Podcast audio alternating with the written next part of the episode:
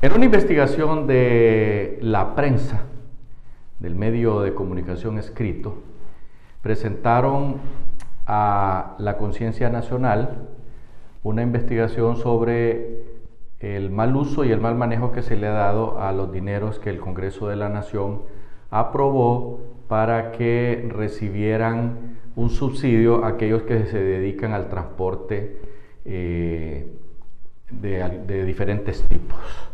Resulta que 12 millones de lempiras fueron entregados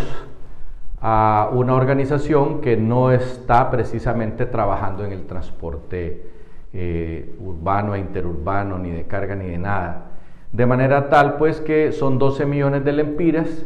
que fueron utilizados para beneficiar a una persona que no le tocaba.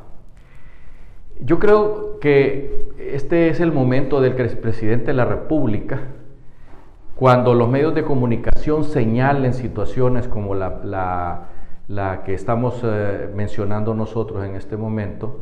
deberían de eh, proceder de inmediato a sustituir a esos ejecutivos,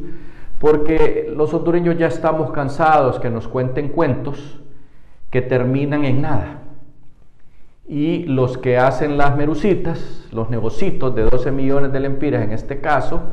eh, lo único que dicen, ah, es que nos equivocamos, y, pero vamos a subsanar el hecho. El asunto aquí no es eh, subsanar, el asunto aquí es que el gobierno de la República proceda a irse deshaciendo de esta mala hierba que los hondureños ya estamos cansados. Eh, es increíble que nos hemos pasado año tras año eh, los medios de comunicación señalando cuánta clase de negocios turbios en el estado de Honduras. Y han sido pocos los que la fiscalía, a la que nosotros señalamos como incompetente, aunque los gringos digan todos los días que el fiscal es lo mejor del mundo, la verdad es que los resultados son pírricos, son pingües y eso nos llena a nosotros de tristeza y nos llena de desaliento porque vemos que las instituciones en nuestro país no funcionan, que las instituciones en nuestro país eh, son eh, creadas y ponen en esos puestos gente que solo llega a cuidarle las espaldas a los corruptos. En este caso del Instituto Hondureño de Transporte, quisiéramos ver que realmente se haga ya cuanto antes,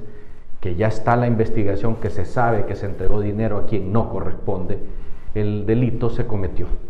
y por lo tanto hay que proceder. De manera que vamos a quedar pendientes de ver qué sucede en las próximas horas, a ver si no queda libre otro gato con botas. Hasta pronto.